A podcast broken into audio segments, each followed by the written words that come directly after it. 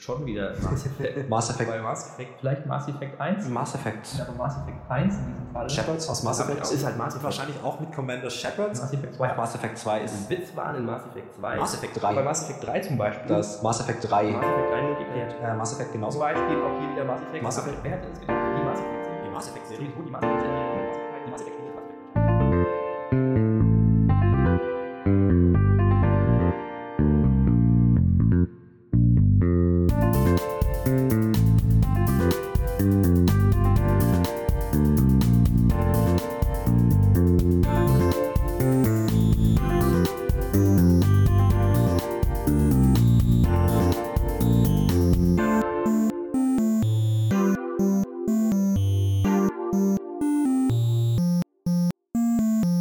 Wer hat noch nicht, wer will noch mal? Willkommen bei Im Auge des Betrachters. Mein Name ist Jonas. Mein Name ist Nils. Herzlich willkommen. Wie wir ja alle wissen, umso größer die Masse, umso stärker die Anziehungskraft. Und eine Spieleserie, die uns angezogen hat, und zwar mächtig viel Masse in sich hat und eben dann auch eine Raumzeitkrümmung mit sich bringt, in der wir viel Zeit reinstecken, ist die Mass Effect Serie, um die es heute in unserem Podcast gehen soll. Wow. Wie ihr vielleicht schon gehört habt, mögen wir beide die Mass Effect Serie und haben schon ein oder zweimal so ganz beiläufig den Name droppen lassen. Und es ist ja tatsächlich auch, was ja total überraschend ist, auch in unserer Favoritenliste, in unseren ersten Podcasts aufgetaucht. Ja, man kann wirklich nicht drum herum kommen und ich erhoffe mir jetzt einfach davon, dass wir da jetzt mal explizit über diese Serie reden. Jetzt erstmal über den ersten Teil und später natürlich auch über weitere Teile, dass das endlich mal alles rauskommt, dass wir nicht mehr die Notwendigkeit haben, in jeder Folge wenigstens einmal eine Referenz in die Richtung zu machen. Ich glaube nicht, dass das viel bringen wird.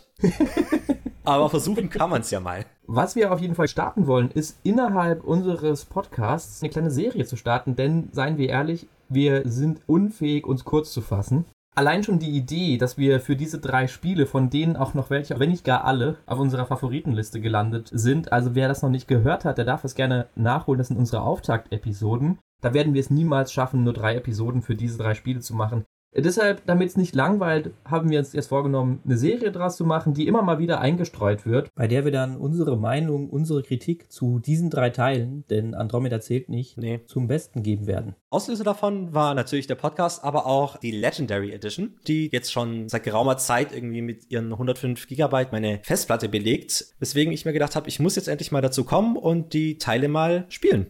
Mal wieder spielen. Gerade den ersten Teil habe ich schon echt lange nicht mehr gespielt. Ja, der erste Teil ist bei mir auch länger her gewesen. Vor allen Dingen ist das auch derjenige gewesen, den ich am seltensten gespielt habe. Und ich habe diese 105 Gigabyte, von denen mir nicht bewusst war, dass es tatsächlich so viel ist, auch seit Ewigkeiten auf der Konsole liegen. Ich bin auch schon relativ weit gekommen. Im Vergleich zu dir habe ich nämlich schon vor längerer Zeit angefangen, aber der dritte Teil ist auch noch nicht zum Abschluss gekommen. Ich habe mir das noch so ein bisschen aufgehoben. Das heißt, vielleicht, wenn die Serie ihrem Ende naht, sind wir dann beide an dem Punkt angekommen, dass wir auch alle drei Teile erneut abgeschlossen haben.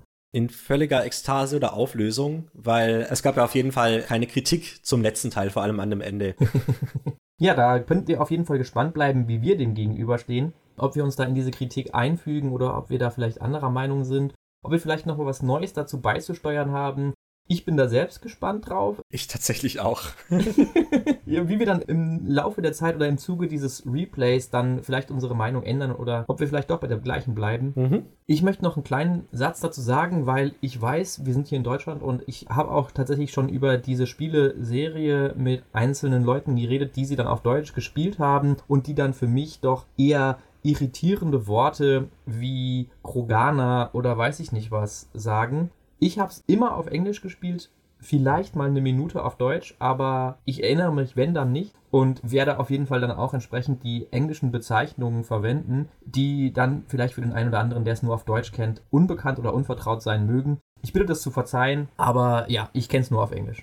Ja, dasselbe bei mir auch. Ich habe auch alle auf Englisch gespielt. Ich habe auch die Romane auf Englisch gelesen. Deswegen werde ich da wahrscheinlich nicht mit Himmelsrand oder sowas rankommen. Also Skyrim auf Deutsch war Himmelsrand. Mhm. Und wir beziehen uns jetzt auch auf die Legendary Edition. Also nicht das Original, das 2007 rausgekommen ist, aber das Spiel ist ja relativ ähnlich. Also ich habe mich mal ein bisschen eingelesen, was da so die Unterschiede sind. Und es sind also Kleinigkeiten wie, dass man die berühmten Aufzugsfahrten nicht mehr gebraucht hat, um Ladezeiten zu verstecken. Oder dass sie halt die Steuerung des Marco ein bisschen verbessert haben, wo wir ja dann später dazu kommen. Ja, die Ladezeiten beispielsweise, beziehungsweise die Aufzugdinger, die ja von vielen Leuten so extrem verhasst waren, fand ich ein total essentielles Element eigentlich, weil es gab immer irgendein Geplänkel, was dann da zum Besten gegeben wurde. Ja, es gab dann vielleicht noch die 10, 15 bis 20 Sekunden, nachdem keiner mehr was gesagt hat, die man immer noch stand. Aber das ist irgendwie auch Fahrstuhl-Atmosphäre, finde ich.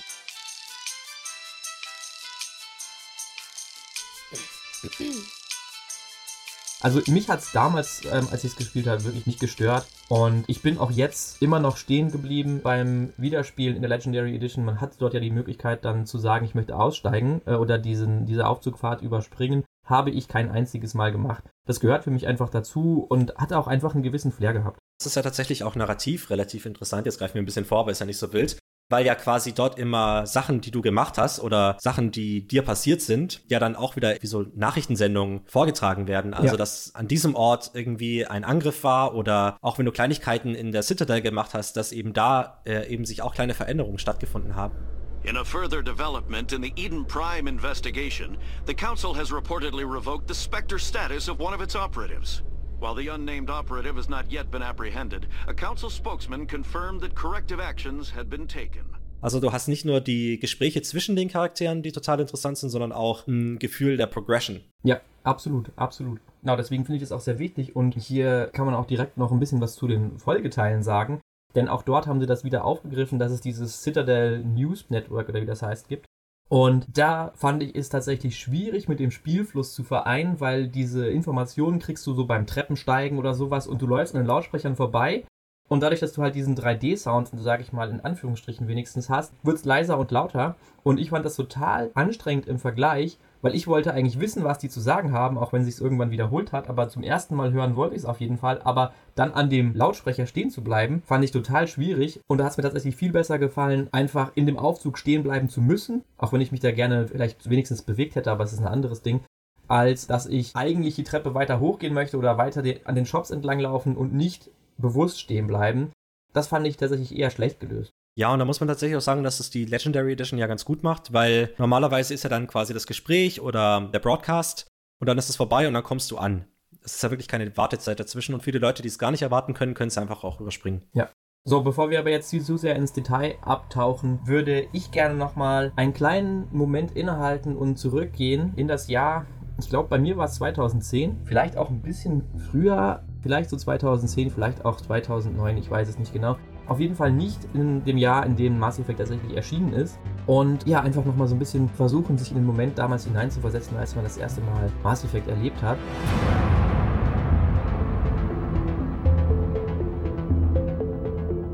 Wie war das denn bei dir? Ich habe tatsächlich damals das Spiel im Jahr 2007 gespielt. Ich habe das mir auch vorbestellt, was damals sehr ungewöhnlich war, weil ich gerade Computerspiele eigentlich alle gepiratet habe. Aber bei Mass Effect wollte ich irgendwie da wollte ich die volle Erfahrung haben, weil mich damals schon diese Screenshots so geflasht haben, die Grafik einfach wie die Krogans zum Beispiel aussehen und dieses ganze Sci-Fi-Konzept fand ich super, super interessant. Und deswegen habe ich mir gesagt, komm, ich hole mir das Spiel jetzt und war auch damals sehr glücklich damit, muss ich sagen. Also spielerisch war es okay aber gerade die Welt hat mich halt total reingezogen. Also wir haben es ja auch schon mal angesprochen, dass man den eben diesen gesamten Kodex durchforstet und sich jede Informationshäppchen irgendwie aufzieht, um mehr über diese Welt zu lernen, weil die einfach so wunderschön und kohärent war und interessant an allen Ecken und Enden. Ja, dass ich einfach komplett hin und weg war aber hab's dann eben ewig lang nicht mehr gespielt, weil ich dann nur noch zur Konsole übergegangen bin und ich glaube mit der Legendary Edition das erste Mal das Spiel dann auch auf der PlayStation spielbar war. Davor gab's das glaube ich nur auf der Xbox und dem PC. Genau, ja, der erste Teil, der war nicht für die Sony Konsolen möglich. Der zweite auf jeden Fall, denn da hatte ich auch mal den Fehler gemacht, möchte ich fast sagen, dass ich mir bei so einem Sale sämtliche DLC für den zweiten Teil geholt habe. Die haben dann ein DLC 3 Euro oder sowas gekostet. Es gibt aber eine Menge DLC beim zweiten Teil. Und ich habe sie mir alle gekauft und nie ein einziges Mal angeworfen, weil sie auf der PlayStation 3 waren. War völlig unnötig, völlig rausgeschmissenes Geld, aber ich habe gedacht, so einen guten Deal kriege ich nie wieder. Und ich hatte damals auch noch nicht alle DLC gespielt. Ich habe zwar viele gehabt, aber nicht alle. Und da habe ich mir halt wirklich alle, und du musstest sie auch noch alle einzeln kaufen. Es gab nicht ein Paket, es waren nur alle reduziert. Habe ich mir alle geholt und habe dann, weiß ich nicht, vielleicht 40, 50 Euro letztlich doch ausgegeben. Uff. Völlig rausgeschmissenes Geld. Aber gut, ist auch eine Sache, die wieder so ein bisschen zeigt, wie geil ich das Spiel oder die Serie finde. Mhm. Bei mir war das tatsächlich das erste Mal, wie gesagt, ich weiß nicht genau in welchem Jahr. Es war nicht zu lange vor dem zweiten Teil, weil der war auf jeden Fall schon mit Trailern und sonst was angekündigt. No one wants to admit it, but humanity is under attack. One very specific woman might be all that stands between humanity and the greatest threat of our brief existence. Shepard! Und ich hatte damals das über Game One tatsächlich erfahren. Das war nicht, als die Folge ausgestrahlt wurde, sondern ich habe irgendwann zufällig Game One kennengelernt und dann hatten die das ja auf ihrer Webseite, glaube ich, oder sowas. Konnte man die Folgen nachholen in miesester Qualität. Und dann habe ich einfach mal so in einem Zeitraum alle nachgeholt und diese Folge eben auch gesehen. Und als ich die gesehen habe und die einfach nur gesagt haben, ey, das ist ein Spiel für Erwachsene, es ist Sci-Fi, es hat mich einfach irgendwie total gecatcht, obwohl ich vorher überhaupt nicht der große Sci-Fi-Fan war. Ich habe das ja auch in unseren Favoriten-Episoden angesprochen, dass das für mich dann einen Impact hatte, den ich überhaupt nicht erwartet habe, was auch den Umgang mit Sci-Fi angeht. Ja, ich habe diese Episode gesehen und ich musste dieses Spiel haben. Ich habe es mir dann tatsächlich auch gekauft, habe aber dann im Nachhinein das gecrackt, weil ich extrem viel dann auch daran gemoddet habe. Mhm. Weil da gab es halt dann Leute, die haben dir einfach nur neues Equipment eingefärbt oder weiß ich nicht was. Und das war einfach zu dem Zeitpunkt, als ich das noch wirklich gern gemacht habe. Also ich habe das etwas später nachgeholt, aber mich absolut rein verliebt und dann auch in das Konzept Sci-Fi einfach richtig gut reingefunden. Ich erinnere mich da sehr, sehr gerne dran. Mhm. Ich habe auch mal nachgeschaut, was in dem Jahr 2007 noch so rausgekommen ist, weil ich gerne mal wissen wollte, wie das Spiel denn so spielhistorisch irgendwie drin steckt. Und da gab es schon viele Heavy Hitter, also Modern Warfare, also das erste Call of Duty, was quasi so richtig massentauglich geworden ist, ist rausgekommen. Halo 3, Bioshock, auch Crisis und Assassin's Creed 1. Also gerade auch mit Bioshock auch ein Spiel, das narrativ sehr stark ist, aber da hat, finde ich, Mass Effect noch mal so eine gewisse Sonderstellung als quasi so reines RPG und was das ganze Worldbuilding auch angeht. Und das ist ja auch kein Wunder, wenn man sich BioWare anschaut, äh, die halt die absoluten RPG-Master sind die ja ganz viele Dungeons and Dragons Versoftungen gemacht haben, wie Baldur's Gate und Neverwinter Nights und auch ähm, zum Beispiel Star Wars The Old Republic. Ja. Wo du wahrscheinlich viel dazu sagen kannst. Richtig, ich finde, also man kann leider nicht mehr sagen, dass BioWare die RPG-Könige sind, aber sie waren auf jeden Fall damals, obwohl sie gar nicht so ein großes Repertoire hatten, einfach nur allein schon durch Knights of the Old Republic war es ja dann. nicht die Old Republic. Ja, stimmt. Dadurch waren sie halt einfach eine Nummer und ich finde, man kann auch dieses Erbe in Mass Effect 1 an allen Stellen sehen. Es ist im Endeffekt eine Evolution von KOTOR mit einer eigenen IP. Mhm. Du hast viele, viele Dinge, die sie von dort gelernt haben, die sie mitgenommen haben, die sie verbessert haben. Man merkt es echt. Und ich meine, es ist auch letztlich, sage ich mal zumindest, die Weltraumparallele ist nicht auszuschlagen. Ich weiß auch nicht genau, ob in der Entwicklung vielleicht irgend sowas war, wie wir haben keine Lizenz, aber wir wollen trotzdem ein Spiel machen und dann ist es noch in meinen Augen geiler geworden. Wobei, man muss sagen, Couture ist nicht unbedingt damit zu vergleichen, weil es ist auch ein großartiges Spiel. Aber ich fand, ja, Mass Effect 1, auch vor allen Dingen so in Retrospektive mit der ähm, schönen Nostalgiebrille, war es für mich ein ultra einflussreiches Spiel auch. Wir haben das schon mal angesprochen, dass das Dialog Wheel damals auch eingeführt wurde, dieses Dialograd, mhm. was vorher Antwortmöglichkeiten gab schon, aber die waren halt untereinander gelistet und du hattest mit dem Dialograd einfach auch noch eine gewisse Emotionalität bzw. Tonalität dahinter, was dann eben die Innovation war. Also ich persönlich habe es in Erinnerung, dass das echt krass eingeschlagen hat, dass es einflussreich war und dass es in aller Munde war. Ja. Naja gut, ich habe es ein bisschen später selbst erst kennengelernt, aber als ich dann mich damit befasst habe, habe ich gemerkt, okay, das ist ein richtig krasses Ding, das ist mega groß und der zweite Teil war, wie gesagt, dann auch schon nicht allzu ferner Zukunft, als ich es dann endlich gespielt habe. Und ich musste nicht lange warten, konnte aber trotzdem nicht abwarten, bis der endlich rauskam. Ja, auch dieses Paragon und Renegade war ja auch dann so ein Ding. Ich glaube jetzt nicht, dass Mass Effect es erfunden hat, aber es hat es äh, so salonfähig gemacht oder so an die Spitze gebracht damals, dass dann jedes Spiel es haben musste. Es gab dann immer die Entscheidung zwischen Gut und Böse. Die Infamous-Spiele sind doch das perfekte Beispiel, die das Prinzip einfach wirklich eins zu eins übernommen haben im Endeffekt. Mhm. Und Mass Effect hat es nicht erfunden. Ich würde behaupten, sie haben es halt mit den Star Wars-Spielen erfunden, weil es eine andere Form von heller und dunkler Seite der Macht ist. Mhm. Also ich erinnere mich auch, als ich noch, ich war noch richtig jung, als ich das erste Mal ein Star Wars-Spiel gespielt habe, wo du auch schon diese Anleihen hattest. Da hat sich dann dein Gesicht verändert, ähm, wenn du zur dunklen Seite der Macht gegangen bist und so. Das fand ich schon richtig krass damals und das haben sie ja dann bei Mass Effect 2 zumindest nochmal sehr intensiv fortgeführt. Also ich habe es damals als wirklich sehr einflussreich eingeschätzt und man kann auch wirklich behaupten, dass viele Elemente davon sich gerade so in den Western RPGs durchgesetzt haben. Auf jeden Fall, ja. Also das war auch dafür einfach sehr ja, einflussreich. Und auch die Grafik damals. Also gerade im Jahr 2007 war das einfach der Wahnsinn. Heute hm, können wir später drauf zukommen. Ja, da möchte ich auf jeden Fall noch ein paar Worte zu verlieren, aber da können wir dann gerne eher gegen Ende der Besprechung von Mass Effect 1 nochmal drauf eingehen. Genau. Wenn wir nochmal gucken, wie ist denn so der Unterschied zwischen Legendary Edition und dem Original eigentlich? Ist er Legendary oder kann man ihn auch anders titulieren? Da müsst ihr wohl bis zum Ende von dem nächsten Podcast, gehe ich mal davon aus, hören um dieses Ergebnis zu hören. ich glaube auch, es wird eher noch eine Episode weiter, aber bleibt einfach dran. Ihr werdet nichts verpassen. Genau. Mass Effect 1 ist auf jeden Fall mehr als die anderen noch ein klassisches RPG. Also gerade was die Gameplay-Sachen noch angeht. Es ist schon actionlastig, aber man hat dann gemerkt, dass sie das äh, in den späteren Teilen auf jeden Fall mehr getweakt haben und meiner Meinung nach auch besser gemacht haben. Aber ich finde schon, der Einstieg ist sehr interessant in das Mass Effect-Universum, wenn man sich seinen eigenen Charakter zusammenbasteln kann und dann quasi die Auswahl hat von verschiedenen Typen, von was für eine Art Kämpfer du quasi sein möchtest. Also es gibt ja ganz grob, es gibt ja quasi den Soldat, der eben äh, auf Waffen ausgelegt ist. Es gibt die Biotics, die so ein bisschen Telekinese-Späße haben. Und es gibt die Techno-Freaks, die technologisch arbeiten. Und da gibt es ja immer solche Splitter-Gewächse, wo quasi so teils Kämpfer, teils Biotic, teils Tech, teils Biotic gibt's. Und ich fand, das hat einen schon ganz cool dazu angeregt, sich so Gedanken darüber zu machen, wie das Spiel wohl sein wird oder wie das Kämpfen auch sein wird. Und ich finde, das ist teilweise ganz gut gelungen, aber das Kampfsystem hat dann doch so seine Schwächen. Ich muss sagen, gerade wenn man jetzt vom heutigen Standpunkt das nochmal nachholt, dann muss man sagen, damals fand ich das völlig akzeptabel. Ich habe auch damals quasi gar keine Shooter gespielt und dementsprechend war das so ein Third-Person-Shooter unter wenigen. Da konnte ich das absolut verzeihen. Für mich sind die Parallelen oder Anleihungen von KOTOR noch größer als die zu einem Shooter.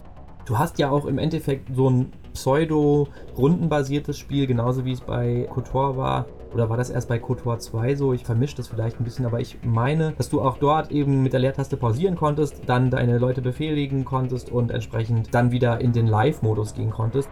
Das fand ich noch ganz okay. Es war fummelig, aber damals, als ich das gespielt habe, hat mich das eigentlich überhaupt nicht gestört. Jetzt in Retrospektive finde ich es eigentlich fast schon ein Unding, dass sie es so veröffentlicht haben, dass sie so wenig daran geändert haben, weil so der Punkt Nummer 1 ist für mich das Deckungssystem. Auf der einen Seite habe ich mir dazu vermerkt, ich finde es nicht besonders intuitiv, sondern hakelig. Und etwas später im Spiel habe ich dann dazu gesagt, das Deckungssystem ist ziemlicher Dreck. ja. Also es ist mir auf Dauer einfach echt auf die Nerven gegangen. Man ist dauernd irgendwie an den Gegnern hängen geblieben, man ist total schlecht in Deckung gekommen, man konnte schlecht die Deckung wechseln oder wieder rausgehen. Ja, man klebt dann irgendwie einfach an der Wand, an der Deckung fest.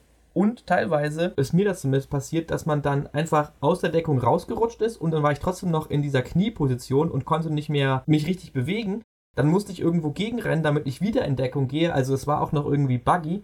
Und während ich aber in dieser Deckungshaltung war, ohne dass vor mir ein Deckungsgegenstand war, war ich halt wirklich Sitting Ducks also, nee, das war leider ziemlich vergeigt, muss ich sagen. Das ist auch so eine Sache, die sie auch in der Legendary Edition wirklich nicht gefixt haben, weil es fühlt sich immer noch buggy as fuck an.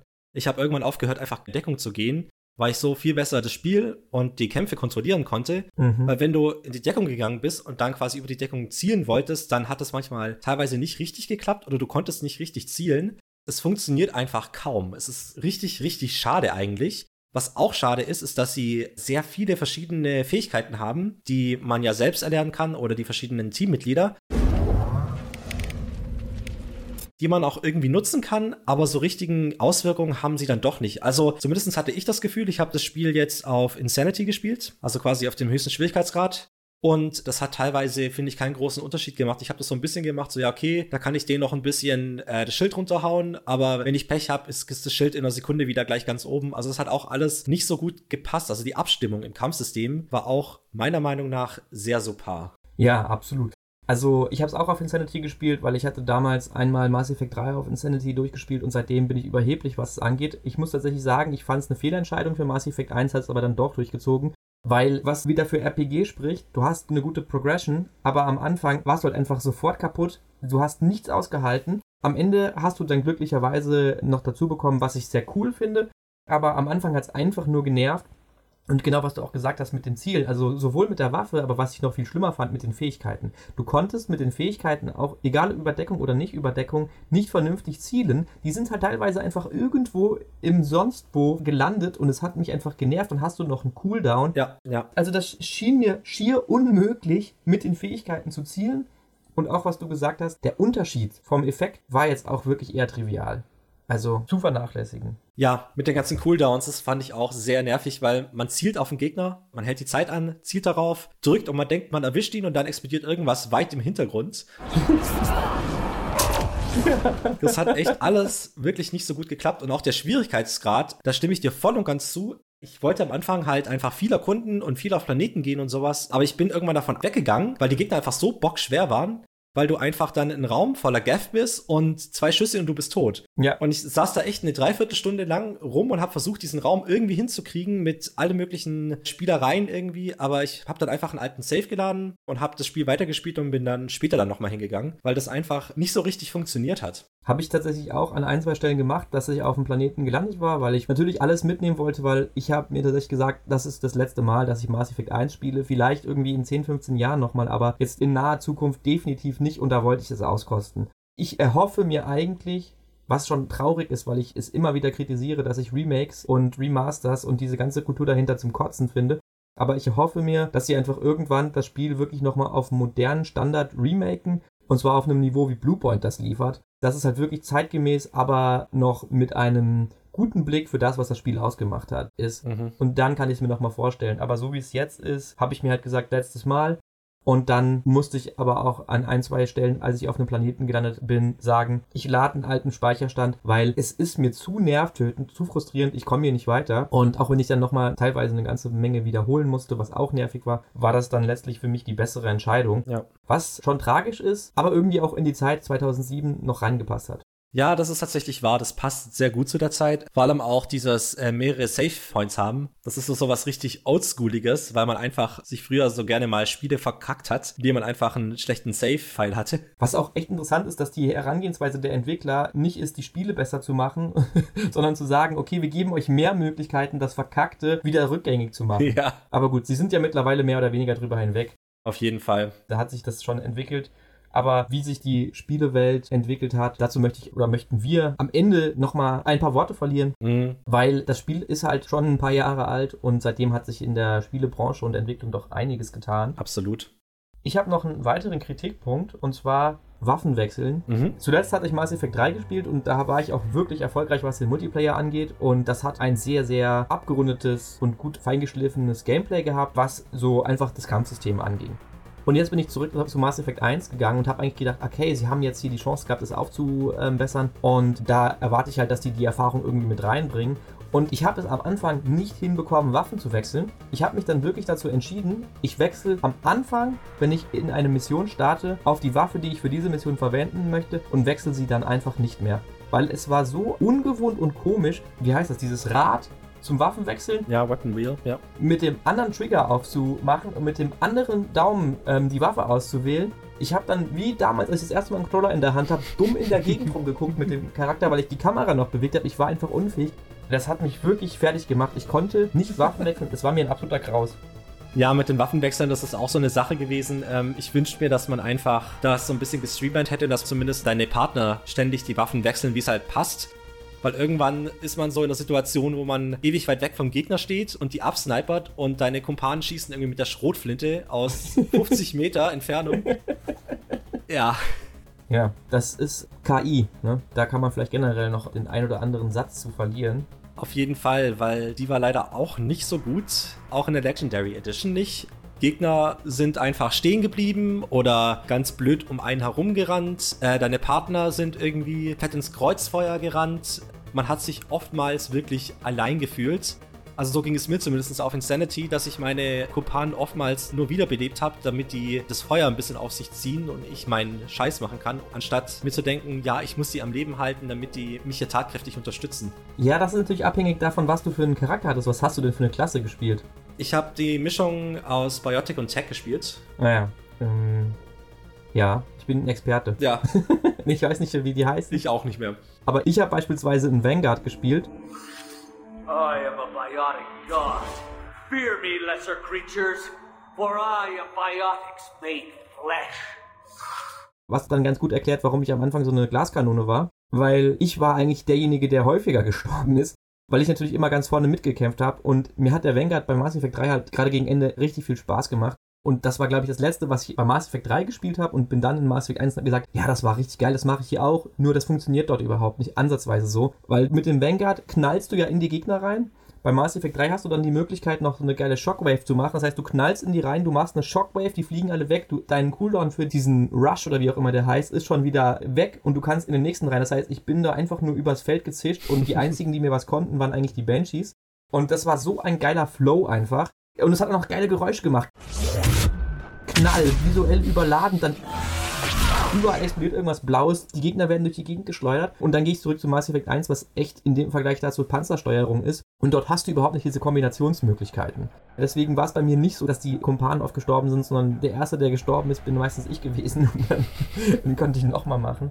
Also das ist klar davon abhängig, was für eine Klasse du hast. Ja, ich habe auch meistens immer mit dem Scharfschützengewehr eher weiter hinten gestanden und habe die äh, so abgepickt, weil auch auf dem Schwierigkeitsgrad man einfach sehr schnell sehr übel zugerichtet wurde. Also kommt einfach ein so ein Husk auf dich zu und explodiert, kann es sein, dass es halt schon ein Ende ist. Ja. Deswegen ja, bin ich da auch nochmal extra auf Abstand geblieben.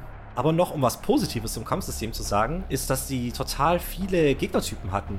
Ja, das stimmt was äh, tatsächlich sehr erfrischend ist. Also es gab ja die Geth, es gab die Krogan, es gab ja alle möglichen Arten von, von Gegnertypen, die halt verschiedenen äh, Schild hatten oder auch Regeneration und sowas. Und das ist schon was richtig Cooles, was man gerade auch so in so Shooter-Bereichen ja eher weniger sieht. Es ist ja meistens immer nur zwei Typen oder sowas, ja. Wo du gerade Krogan sagst, erinnere ich mich daran. Dieser eine Krogan Warmaster, der hinter Liara her ist, bevor man sie dann aus den Ruinen befreien kann, der hat es mir so gegeben, der hat mir ordentlich zugesetzt. Das war dann wirklich am Ende noch so ein Katzen- und Maus-Spiel um drei Punkte und dann hat er sich auch noch so schnell regeneriert. Mhm. Das war äh, wirklich ein harter Kampf. Und ja, ich fand auch echt cool, die haben das auch immer wieder relativ abwechslungsreich kombiniert. Ja. Welche Arten von Gegnern du hattest, das fand ich tatsächlich auch cool, dass die sich da die Mühe gemacht haben, diese Abwechslung reinzubringen, was ja auch so ein bisschen Charakteristikum dann geworden ist für die Reihe, dass man da unterschiedliche hat. Wobei ich es im Nachhinein, gerade im Blick auf alle drei Spiele, doch sehr konstruiert finde. Im ersten Teil fand ich das noch unauffälliger, Gerade weil, wie ich eben gesagt habe, man halt auch unterschiedliche Kombinationen von unterschiedlichen Rassen oder Spezies hatte, was dann im dritten Teil beispielsweise eigentlich überhaupt nicht mehr war, außer du hast Multiplayer auf Insanity gespielt, dann kam alles auf dich zu, was du dir vorstellen konntest. Also klar, auf jeden Fall, das finde ich einen positiven Aspekt, aber ich habe es eben schon angedeutet, ich finde, das ist nicht der einzige positive Aspekt, denn ich muss wirklich sagen, also anfangs hat mich ein bisschen genervt, weil ich das Loot-System irgendwie sehr intransparent fand. Anfangs habe ich halt überhaupt kein Geld gehabt, um mir irgendwas zu kaufen und am Ende konnte ich mit Geld wieder nichts anfangen.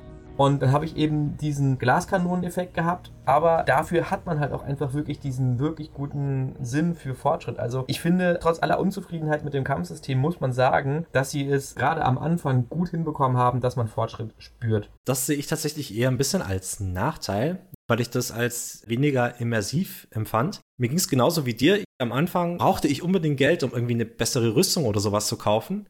Und gegen später hatte ich Geld aus dem Arsch und ich konnte nichts kaufen, was besser war als das, was ich in irgendeiner Kiste gefunden habe. Das ist natürlich ein häufig auftauchendes Problem. Ja, und mit dem ähm, stärker werden. Ich habe halt so ein bisschen das Problem, dass du halt von Anfang an, also charakterlich, eigentlich bist du davor ein Badass und wirst dann zum Spectre ernannt und bist halt immer weiter ein Badass, aber da soll es eigentlich nicht so große Entwicklung geben. Also du bist ja jetzt nicht irgendwie ein kleiner Junge, der irgendwie von seinem Dorf wegläuft und dann zum großen Krieger heranwächst. Du bist ja quasi immer noch dieselbe und da finde ich dann diesen Unterschied schon sehr unpassend, muss ich sagen. Du hast recht, da ist sie wieder unsere beliebte ludonarrative Dissonanz. Ludonarrative Dissonanz. Einen derartig ausgeprägten Unterschied sollte es eigentlich nicht geben. Natürlich kann man sagen, okay, du warst davor ein menschlicher Soldat, der vielleicht das erste Mal, ich weiß nicht genau, ist ja auch von deinem Hintergrund abhängig, auf die große Mission mit Aliens geht. Also das wird ja auch so ein bisschen suggeriert, dass du vorher eigentlich nur unter Menschen warst. Der Unterschied ist eigentlich von der Narrative her zu krass, das stimmt, aber ich finde, gameplay-technisch ist es trotzdem cool. Es war halt einfach mehr RPG. Und mir hat's gut gefallen, dass man dann anfangs mit diesen popeligen Waffen durch die Gegend läuft und nichts aushält und gegen Ende wirst du immer mächtiger, kannst dich immer mächtiger fühlen. das hat mir schon einfach von einer spielerisch belohnenden Perspektive her gut gefallen, dass sie da einfach ein sehr gutes Progression-System hinbekommen haben. Wenn du natürlich sagst, ich habe hier meinen Fokus auf die Geschichte, dann muss ich dir recht geben, das ist Quatsch. Du bist halt nicht erst ein kleines Kind und wirst dann zum Ultra Badass, sondern du bist N7 und wirst zum Spectre. Da hätte ich mir halt eher gewünscht, dass man quasi durch die engere Bindung zu seinen Teamkollegen vielleicht stärker wird mhm. und so synergetisch eben besser arbeiten kann. Aber da bietet sich das Kampfsystem halt auch nicht so gut an. Also ich habe dann auch oftmals bei Kämpfen auch gegen Ende einfach auf einen Gegner jeder haut halt irgendwie was drauf und man schießt auch gleichzeitig drauf. Also das war jetzt auch nicht so die super synergizing Energy, wo man merkt, so ja, das ist ein richtig eingespieltes Team. Ja. Also sowas hätte ich mir mehr gewünscht. Auch der taktische Tiefgang war halt nicht so krass. Mhm. Also da muss man einfach sagen, das Kampfsystem hat sich stark entwickelt in den drei Spielen. Dafür sind natürlich viele Rollenspielaspekte weggefallen. Muss man eben sagen, es gab halt dann andere Schwerpunkte, aber ich erinnere mich auch nicht, dass du diese Biotics und sowas im ersten Teil schon besonders gut kombinieren konntest. Mhm. Dass du solche Biotic Explosions und sowas machen konntest. Und das war einfach nur bestimmte Angriffe waren gegen bestimmte Formen der Verteidigung, sprich Barriere, Schilde oder eben Leben gut aber es war nicht so, dass du sagen konntest, oh, jetzt nehme ich mir hier diesen Biotic und diesen Tag und wenn ich die zusammen benutze, dann habe ich hier die ganze Zeit irgendwelche extra Kombinationseffekte. Das ist schade. Haben sie ja am Ende aber so ein bisschen draus gelernt mhm. und wäre narrativ auch definitiv irgendwie cool gewesen, aber ich glaube, Videospiele waren damals einfach nicht so weit. Ja, noch ein kleiner Punkt, wo ich mir auch gewünscht hätte, das äh, wäre auch noch ganz cool gewesen. Commander Shepard, step forward. Als man zum Spectre ernannt wird, man ist ja nicht von Anfang an Spectre. It is the decision of the Council that you be granted all the powers and privileges of the Special Tactics and Reconnaissance Branch of the Citadel. Wenn man dann vielleicht noch irgendwie gesagt bekommen hätte, hier hast du ein Budget, als Spectre, jetzt kannst du dich neu ausrüsten, dass du sowas auch noch irgendwie bekommst, anstatt zu sagen so, hey, du hast jetzt davor kein Geld, jetzt kannst du dir Spectre-Ausrüstung kaufen, die du dir eh nicht leisten kannst. You're broke! You're fucking poor! ja, ja, ja. Stimmt, das fand ich auch sehr frustrierend. Hätten sie echt coolere Sachen machen können und auch im Allgemeinen mit den Gegenständen. Also es war schon ein ziemliches Lootfest. Man hat überhäuft worden von Gegenständen und auch überfordert worden, oftmals, finde ich, weil da eben doch nur kleinere Unterschiede waren und alles, was ich halt meistens genutzt habe, war, sobald ich halt eine Waffe hatte, die höhere Zahlen hatte oder mit der ich besser spielen konnte, habe ich die halt ausgewechselt. Das Einzige, wo ich tatsächlich öfters gewechselt habe, war zum Beispiel die Munition. Also wenn ich jetzt zum Beispiel gegen organische Gegner gegangen bin, habe ich halt eine andere Munition gewählt, wie wenn ich gegen Gav kämpfe. Das hat mir tatsächlich auch ganz cool gefallen und das fand ich ja einfach eine, eine interessante Art und Weise, daran zu gehen und auch Gegenstände nützlich zu machen. Also ich muss auch sagen, oder ich sage ja immer, mit diesem ganzen Loot-Kram kann ich eigentlich seit Diablo 2 nichts mehr anfangen. Bei Diablo 2 war die große Motivation für mich, Sets zu finden. Also wirklich, das war die große Motivation, weswegen ich da gelootet habe bis zum geht nicht mehr. Ich wollte die Sets kriegen, aber seitdem kann ich mich dafür nicht mehr begeistern. Ich finde dieses ganze Überhäufen mit Loot, das ist überhaupt nicht meins und es hat mich auch da gestört. Die Unterschiede sind wirklich marginal. Es macht fast keinen Unterschied. Es gibt auch nicht mal so besonders viele optische Unterschiede, die sind dann einfach anders eingefärbt. Das hat mich auch enttäuscht. Du hast auch noch die Einschränkung, dass manche Sachen von manchen nicht getragen werden können dann hast du die Sache, dass die Ausrüstung teilweise gleich heißt, obwohl es für eine andere Art von Alien oder wie auch immer gedacht ist. Mhm. Und was ich aber ganz cool fand, war dann der Tiefgang in der Ausrüstung mit dem Modden. Mhm. Also, dass du dann sagen konntest, ich mache die Munition rein, ich mache das dran und sowas. Das fand ich ganz cool, aber ich muss ganz ehrlich sagen, das war mir so detailliert und fummelig. Ich habe es ja, wie gesagt, es ist die Legendary Edition, ich weiß nicht, für was die alles rausgekommen ist, auf der Konsole gespielt. Und ich fand das so fummelig da im Inventar, dass ich das einmal gemacht habe. Und wenn ich dann die bessere Munition bekommen habe, Stufe 10 statt Stufe 9, habe ich es einmal ausgetauscht. Und das war's aber. Oder auch die Verbesserungen für die Rüstung und sowas. Da habe ich halt auch versucht, so krass zu minmaxen wie möglich. Ich fand's cool, dass du diesen Detailgrad an der Ausrüstung hast, hab das später auch vermisst, aber es war einfach von der Menüführung fummelig. Das klingt jetzt so, als ob ich gar nicht aufhören möchte, mich zu beschweren. Aber ich fand das auch ein bisschen unnötig, dass man jeden einzelnen Charakter einzeln ausrüsten muss. Also mit Rüstung und Biotic Amps und sowas kann ich das noch verstehen. Aber dass man jetzt irgendwie mit Garrus unterwegs ist und dann sagt man, oh shit, jetzt hat er gar nicht die spezielle Pistole, weil ich die Liara gegeben habe und die ist in der Mission nicht dabei. ist halt echt ein bisschen nervig gewesen. Also war auch ein bisschen zu viel Micromanagement. Fand ich auch. Also ich habe tatsächlich auch echt extrem viel Zeit damit verbracht, vor den Missionen die Leute auszurüsten. Und ich weiß gar nicht, ich glaube, wenn du einmal mit dem Mako gelandet bist, dann kannst du nicht mehr zurück. Mhm. Und dann hast du was vergessen beim Ausrüsten, weil das musstest du ja auch immer an dem Locker machen, an dem Spind. Mhm. Konntest du ja nicht einfach im Menü machen oder sowas. Das hat mich auch fuchsig gemacht, weil dann nochmal neu zu laden, teilweise war der Spielstand dann auch nochmal 10 Minuten zurück, das nochmal neu zu spielen. Ich meine, das ist im Prinzip jetzt ein Luxusproblem, weil wir verwöhnt sind, aber es ist halt einfach nicht mehr zeitgemäß. Und ja, das hat mich auch ziemlich gestört, dass man dann jedes Mal nochmal gucken musste, okay, hat der die Ausrüstung auf dem besten Stand? Weil es war halt einfach Insanity. Mhm. Hätte ich das auf einem easy Schwierigkeitsgrad gespielt, dann hätte ich wahrscheinlich meine Companions komplett ignoriert und einfach nur gesagt, ich möchte, dass sie eine Rüstung haben, die mir gefällt. Weil das war nämlich auch noch ein Ding. Ich habe die Ausrüstung so optimiert, dass sie teilweise scheiße aussahen, was mich dann auch wieder gestört hat. Also da muss ich dir teilweise recht geben, dass das schon echt viel Micromanagement war und zu viel und auch zu kompliziert einfach zu erreichen. Aber ich fand es trotzdem eigentlich cool. Das ist halt einfach vor allen Dingen meine Nostalgiebrille. Wenn du es mit Baldur's Gate vergleichst, was ich mehrmals angefangen, sehr wenige Stunden gespielt und dann abgebrochen, wenn ich es damit vergleiche, das ist ja auch noch ähm, so detailliert und das hat noch eine viel beschissenere Oberfläche, weil es einfach noch älter ist. Und da habe ich das halt auch gemacht und da habe ich mich auch gefreut, oh, jetzt habe ich einen Gegenstand für den Charakter, für den Begleiter gefunden. Deswegen, ja, es war fummelig, aber irgendwie hat das da meine Nostalgie auch so ein bisschen erweckt, dass ich mein eigenes Team zusammenstellen und ausrüsten darf. Ja, den Punkt verstehe ich. Ich wünschte nur, dass sie zumindest in der Legacy Edition irgendwie sowas gemacht hätten, dass wenn du auf dem Schiff bist und Start drückst, dass du einfach alle Rüstungen auswählen kannst. Wie zum Beispiel, wenn du ja unterwegs bist, kannst du einfach mit den Schultertasten dich durchklicken durch die Charaktere, dass man das einfach macht, anstatt zu den Spin zu gehen. Ja. Allein, ich glaube, wenn das gewesen wäre, hätte es mich nicht so sehr aufgeregt. Ja. So, in unserem Ablaufplan steht hier jetzt noch so ein Punkt in Großbuchstaben. Fucking Snipers. Jetzt möchte ich gerne wissen, was hat's damit auf sich? ja, das ist das Schöne am Schwierigkeitsgrad Insanity, dass man eigentlich mit allem relativ gut zurechtgekommen ist, außer vielleicht, wenn Krogan auf einen zugerannt kommt.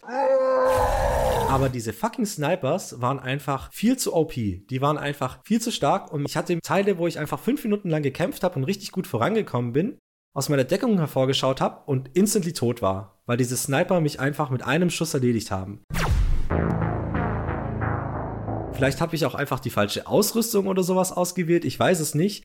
Aber diese Gegner waren für mich immer die allergefährlichsten und wenn ich irgendwo in der Ferne einen gesehen habe, habe ich entweder meine Kumpanen darauf losgeschickt oder mich nur auf diesen konzentriert, weil die einfach so übel waren. Meinst du damit diese Gaff, ja. diese flexiblen, die immer irgendwann an der Decke hingen? Nee, nee, nee, nee, nicht die. Ich meine tatsächlich die normalen Gaff-Sniper. Ah, okay. Ja, ich habe nämlich das gelesen und gedacht, ah, meint er damit, ich weiß jetzt leider nicht mehr, wie sie heißen, diese Spider-Man-mäßigen Gap, die an der Decke. Die heißen irgendwie, glaube ich, mal Stalker, die haben verschiedene Namen. Ghost heißt sie, glaube ich, auch mal. Genau. Die gibt es ja eigentlich nur im ersten Teil und es ist auch gut so, weil die waren richtig, richtig kacke. Also die haben mich da hardcore genervt, weil die waren natürlich dadurch, dass sie an der Decke hingen, für mich als Nahkämpfer auch schwer zu erreichen. Und dann sind die dauernd hin und her gesprungen. Die haben auch noch dann einfach so nervigerweise so drei Positionen gehabt meistens, wo sie immer zwischenher geswitcht haben. Das heißt, es war im Endeffekt eine Frage der Zeit, und die haben mich immer ziemlich schnell kaputt gemacht. Das hat mich hart angenervt. Die Sniper habe ich nicht so mitbekommen, aber die waren für mich so der, der Nemesis schlechthin. Die haben mich abgefuckt und das hat auch einfach keinen Spaß gemacht, muss man einfach so sagen. Hm. Ja, die fand ich auch nervig, weil jedes Mal, wenn man hingezielt hat, sind sie schon wieder an einer anderen Stelle gewesen. Genau. Und dann hatten die auch teilweise noch so Attacken, wo sie deine Waffe überhitzt haben. Mhm. Das heißt, du musstest halt noch länger warten und du musstest halt die Waffe wechseln und so. Das war schon ein bisschen nervig. Genau, mit denen war es einfach nur ein Geduldsspiel. Hm. Und was tatsächlich auch nervig war, aber jetzt gar kein großer Kritikpunkt, sondern eher so ein bisschen so, ihr fucking Krogans, waren halt die Krogans, yeah. weil die ja oftmals, nachdem man irgendwie mühsam das Schild abgearbeitet hat und die Health sie sich hingelegt haben, eine komplette Health zurückgekriegt haben und wieder in den Kampf gekommen sind. Aber da muss man sagen, das war immer sehr spannende Kämpfe einfach. Die fand ich auch spannend. Die haben mich, wie gesagt, auch das ein oder andere Mal eine Menge Versuche gekostet, bis ich die dann endlich durchgekriegt habe. Also ich glaube, es war tatsächlich dieser eine Warmaster, bei dem ich länger dran geknapst habe, mhm. weil der hat mich so fertig gemacht, dass ich danach die Krogans immer so schnell wie möglich ausgeschaltet habe. Aber ich fand es auch tatsächlich eher spannend, wenn auch frustrierend. Also man muss einfach sagen, das Spiel hat halt noch nicht so besonders gut mit Balancing gearbeitet. Ja wenn es halt einfach nur darauf hinausläuft, dass es lange dauert, dann nervt's. Andererseits kann man sagen, sie haben natürlich ganz gut dann in Kombination mit den unendlich Munitionwaffen. Es ist halt dann immer nur eine Frage der Zeit, aber das nervt halt auch irgendwann. Ja, mit dem Krogan Warmaster, da erinnere mich, ich mich nur noch, wie ich quasi alle erledigt habe. Und dann irgendwie so, hä, warum ist das noch nicht vorbei? Und dann kam der einfach angerannt, hat mich einmal geschubst und ich war tot und musste den Kampf nochmal von vorne anfangen. Ja, ja, das war bei mir auch so. Der hat mich mit einem so einem Berserker-Angriff einfach tot gemacht. Aber sollen sie ja auch. Also der Warmaster ist ja auch gefährlich. Jetzt, wo wir so über das Kämpfen geredet haben, möchte ich noch auf einen anderen Punkt übergehen, der eben auch für Rollenspiele sehr wichtig ist, und zwar das Erkunden von der Welt. Und ich finde, da merkt man eben auch schon ein bisschen das Alter des Spiels an und vor allem auch wahrscheinlich das fehlende Talent ist böse gesagt, aber vielleicht die fehlenden Ressourcen bei BioWare damals, weil gerade in den Umgebungen sehr viel Copy und Paste gang und gäbe war. Ja, wobei ich kann mir auch vorstellen, aber das ist jetzt wirklich nur so ins Blaue geraten, dass es eine Frage der Ressourcen war und dass die halt dann einfach nur eine begrenzte Anzahl von Assets hatten und wenn sie gesagt haben, hier, das ist Baukasten A und wir laden da immer den gleichen Kram rein, dann sparen wir uns halt einfach Speicher und möglicherweise auch Ladezeiten. Aber das weiß ich nicht. Das kann sein. Es, es kann auch sein, dass man das tatsächlich ein bisschen innerdiagetisch so erklärt, dass quasi das vorgefertigte Labore und sowas gibt, die halt dann immer wieder benutzt werden, weil die quasi am einfachsten zu produzieren und transportieren sind. Genau, also so habe ich es mir auch erklärt, dass es halt einfach so ein modulares System ist, was ja auch in Mass Effect 3 weitergeführt wird und sehr offensichtlich gemacht wird, dass da halt die Gebäude auch aus Modulen bestehen. Genau. Nichtsdestotrotz sind sie da ein bisschen abwechslungsreicher, aber ich versuche mir immer gerade bei so Spielen, die so eine geile Welt haben, so eine gute Narrative, mir das möglichst, um mich selbst zu beruhigen, mit einer Logik zu versehen, die dahinter stecken könnte und nicht den Vorhang fallen lässt. Ausreden, Ausreden, Ausreden. ich fand das halt vor allem bei den Schiffen immer sehr tragisch irgendwie, weil die alle sehr gleich aufgestellt waren. Man geht da irgendwie so geradeaus durch so einen kleinen Gang und dann biegt man links ab und dann kommt man in den großen Raum und dann ist da nochmal eine Abzweigung oder sowas. Da hätte ich mir schon ein bisschen mehr Variation gewünscht irgendwie. Es war jetzt nicht so schlimm, aber das hat dann eben auch so ein bisschen die Mission und ja, die Umgebung alle so ineinander fließen lassen. Ja, also das war ja vor allen Dingen bei den Nebenmissionen so. Bei den Hauptmissionen haben sie es ja dann doch nochmal extra designt. Und ich muss sagen, es hat nicht nur diesen Copy-Paste-Effekt gehabt, dass man denkt, das ist einfach faul, sondern ich persönlich habe halt auch einfach die Orientierung verloren. Mhm. Du gehst, hast ein Raumschiff, was aus drei identischen Bereichen, die von dem Hauptflur aus erreichbar sind, aufgeteilt ist. Und dann weißt du halt nicht mehr, ey, Moment, war ich jetzt hier schon? Keine Ahnung. Das fand ich halt auch problematisch.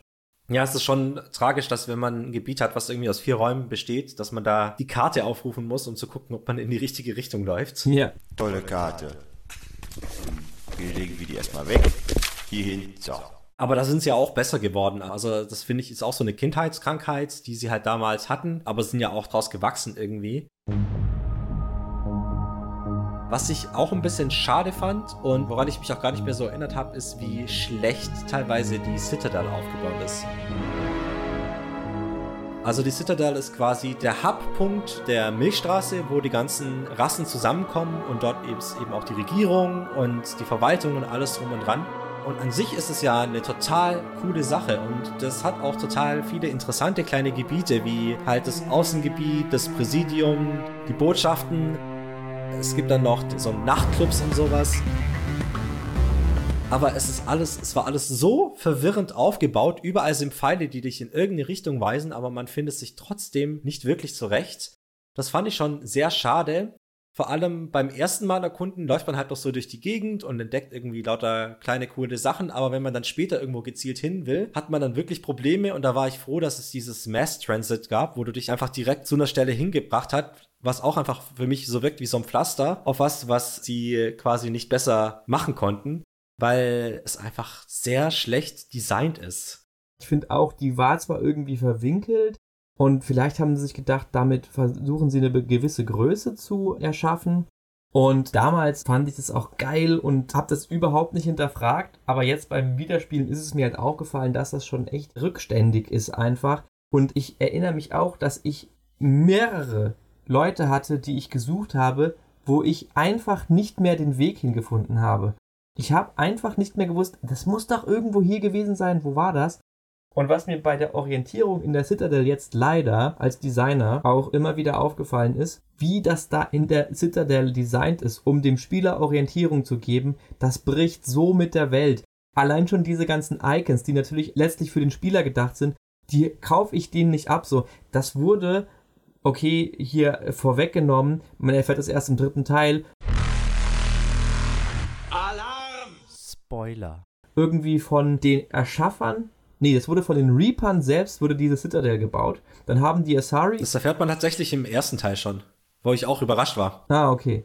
Okay, man erfährt das schon im ersten Teil und vielleicht wird es dann nochmal revidiert, dass nicht die Reaper selbst die gebaut haben. Ist das so? Das kann sein, ja, ja. Okay, auf jeden Fall ist es auf jeden Fall ururalt und dann hängen da irgendwie so Icons, die total menschlich sind. Und auch die Beschriftung, denke ich so, ja, okay, klar, kann man sich irgendwie zurechtbiegen, dass du das nur durch deine Kontaktlinse siehst oder weiß ich nicht. Aber das hat mich wirklich aus der Welt rausgeholt, wie unplausibel so einfach diese Hinweise und sowas waren und wie ich greife hier ein bisschen den Punkt des Universums und des Worldbuildings vorweg, deswegen will ich nicht zu viel dazu sagen, da kommen wir gleich noch zu. Generell fand ich einfach, man hat dem Spiel doch zu sehr das Game Design angesehen. Da hast du schon recht. Und was ich auf der Kehrseite von dieser Orientierungslosigkeit finde, ist, dass die Citadel doch extrem leer und leblos war dafür, dass es irgendwie der Hub des Universums ist oder der Galaxie und trotzdem noch extrem beengt. Das fand ich auch irgendwie so unpassend einfach. Es ist doch klein, es ist nichts los und ja, einfach beengt. Man hätte auch wirklich noch mehr irgendwie Interaktion haben können. Es gibt ja ein paar nette, auch so ein paar nette kleine Sidequests, die man machen kann. Aber ja, da fehlt's einfach. Und da ist wahrscheinlich auch wirklich die Technologie einfach auch schuld von im Jahr 2007. Aber heutzutage würde halt einfach zum Beispiel im Market, der wäre einfach crowded, das wäre total voll und überall wären Leute und die würden rumschreien und sowas. Und da stehen halt hinter so drei Copy-Paste irgendwie Marktständen stehen halt ein paar Leute und davor stehen zwei Leute rum und gucken sich das irgendwie an. Das war schon echt sehr traurig einfach. Also da war meine Erinnerung tatsächlich grandioser. Ja, es war halt auch einfach, damals würde ich sagen, hat es schon einen guten Standard gesetzt. Ich äh, sehe das auch immer in der Yakuza-Serie, wie voll Tokio und Osaka mittlerweile sind und wie wenig da damals los war. Wobei ich sagen muss, Yakuza 2 hat mich damals schon erstaunt, wie viele NPCs da auf den Straßen rumgelaufen sind und einfach nichts gemacht haben. Aber man sieht halt einfach, es hat in der Spielewelt was gewandelt. Mhm. Ich weiß, ich greife die ganze Zeit auf die Legacy Edition zu, aber gerade da hätte man viele Probleme lösen können. Ich hatte nämlich auf der Karte wurde mir angezeigt, dass äh, ich quasi einen Quest abgeben soll an einer bestimmten Stelle und die Karte zeigt ja nicht an, ob man oben oder unten ist. Oh ja. Und ich bin dann nach oben gelaufen, da war niemand, nach unten gelaufen und da war niemand. Und ich habe die Person einfach nicht gefunden, bis ich, äh, bis ich halt zu dem Tower gegangen bin. Und dort stand die rum. Also das Icon war vollkommen falsch gesetzt. Ah. Das ist halt auch so ein Bug das soll es einfach nicht mehr geben. Also das hätte man damals schon lösen können und gerade in einer neuen Version noch mehr. Ja. Ach. Was die Überarbeitung der Legendary-Version angeht, da gibt es definitiv den einen oder anderen Punkt, wo man einfach den Finger erheben muss. Ist einfach so. Sorry, dass ich immer wieder drauf zurückkomme, aber sie haben die Chance gehabt, nach so vielen Jahren irgendwie was zu machen und. Ja, das ist vor allen Dingen so eine Kleinigkeit, die eigentlich ein No-Go ist. Ja, absolut. Das muss auffallen. Das würde heute einfach rausgepatcht werden in einem Monat oder sowas. Ich habe jetzt vieles schlecht gemacht über dieses Erkunden und sowas. Was mir aber tatsächlich sehr gut gefallen hat, war die Sidequests, die man darüber bekommt, wenn man einfach durch die Gegend läuft und mit Leuten redet. Und auch, was mich damals extrem motiviert hat, war, dass man Experience Points, also Erfahrung kriegt, wenn man durch die Gegend geht und sich Sachen anguckt und äh, Leute anspricht und sich quasi so der Kodex füllt und man mehr über die Welt erfährt. There are between 2 and 400 billion stars in the galaxy and less than 1% of them have ever been visited or had their systems properly surveyed. Das fand ich super motivierend, auch wenn die Erfahrungspunkte eigentlich wie ein Tropfen auf dem heißen Stein sind, weil man fährt mit Marco durch die Gegend und knallt irgendwie ein paar Gaff ab und man hat das Fünffache von den XPs. Ja. Aber der Gedanke zählt und das fand ich schon einfach richtig cool ähm, und auch toll umgesetzt. Also das, das war sehr motivierend, dann in jedem Raum auch mal rumzugucken und dann so, ah, um die Ecke ist noch mal ein Computer, den kann ich anklicken. Oh, das ist ja interessant. Ich kann da nichts hinzufügen. Ich stimme dem 100% zu. Eine gute Entscheidung auf jeden Fall. Aber es gibt ja nicht nur quasi so Stationen zu erkunden, sondern auch Planeten. Und das war, glaube ich, auch ein ganz großer Fokus der Macher, kann ich mir vorstellen, dass man eben dieses, man kann jetzt auf fremde Planeten gehen und fremde Sonnensysteme entdecken, was ja dann auch in Andromeda nochmal aufgegriffen wurde und nochmal verschärft werden sollte, was ja scheinbar ein bisschen in die Hose ging. Mhm. Und ich muss sagen, ich finde den Gedanken an sich richtig toll. Also auch so fremde Planeten entdecken und so. Ich habe auch damals, erinnere ich mich noch, immer all die Fakten zu all den Planeten durchgelesen. Ja. Also, oh krass, da sind jetzt irgendwie, da hat diese Kerntemperatur und sowas, auch wenn ich damit eigentlich nicht viel anfangen konnte, aber ich fand das super faszinierend. Ja. Und die Planeten, die man erforscht, sind ja insofern realistisch, da ja fast alle Planeten quasi einfach nur Steine sind und Berge und mehr eigentlich nicht. Ja, also ich fand es auch super interessant und habe abgenördet sondergleichen mit diesen wirklich, wenn man es mal ernst nimmt, super langweiligen Informationen, die zu den meisten Planeten gegeben wurden. Das halt wirklich nur so, ja, das sind halt irgendwie die metrischen Informationen dazu, wie schwer, wie groß. Aber in meinem Kopf war halt damals einfach Kino, weil ich habe halt auch in der Schule schon Astronomiekurse belegt und habe dann da halt auch was zu physikalischen Gegebenheiten und sowas gelernt und war sowieso total der Freund von Physik und bin auch immer noch total begeistert für Astronomie und Astrophysik zu haben. Und ich habe dann tatsächlich so im Kopf ausgemalt, oh, der ist so groß und so schwer. Da kannst du ja sogar Lichtkrümmung und weiß ich nicht, was da in meinem Kopf alles abgegangen ist. In dem Spiel überhaupt nicht beinhaltet da nerdiger Krackkram, aber diese Extreme, die haben mich einfach wirklich, irgendwie haben die meinen Kopf angeschmissen und da habe ich mir auch für so einen Gesteinsbrocken oder irgendeinen riesigen Gasplaneten was ausmalen können. Und das waren die langweiligsten. Es gab ja auch noch die, wo dann irgendwie diese Matriarchinnen unterwegs waren Matriarchs Writing war, glaube ich, im ersten Teil noch, ne? Und im zweiten waren dann, hat man sowas nicht mehr gefunden. Mhm, genau. Genau. Dass man dann da auch irgendwie so eine Serie vervollständigen konnte und irgendwie eine Geschichte nachverfolgen. Also das hat mich auch total motiviert, noch diese Geschichten aus der Vergangenheit, die das Universum belebt haben, zusammenzufügen zu einem großen Bild. Es war auch tatsächlich sehr cool, wenn man dann auf dem Planeten war und dann so irgendwie so, oh fuck, ist es da eine Pyramide? Ja. Und dann geht man da hin und dann ist da tatsächlich so eine Pyramide, die von den Protheans da irgendwie hingestellt wurde. Und dann kann man darüber noch Informationen einholen. Das war an sich eine total coole und interessante Sache. Ja. Wobei ich da schon mal vorwegnehmen muss, es hat mich total enttäuscht, weil ich hatte diesen Kram mit den Pyramiden und sowas schon voll vergessen, dass der da noch drin war und fand den total spannend und interessant.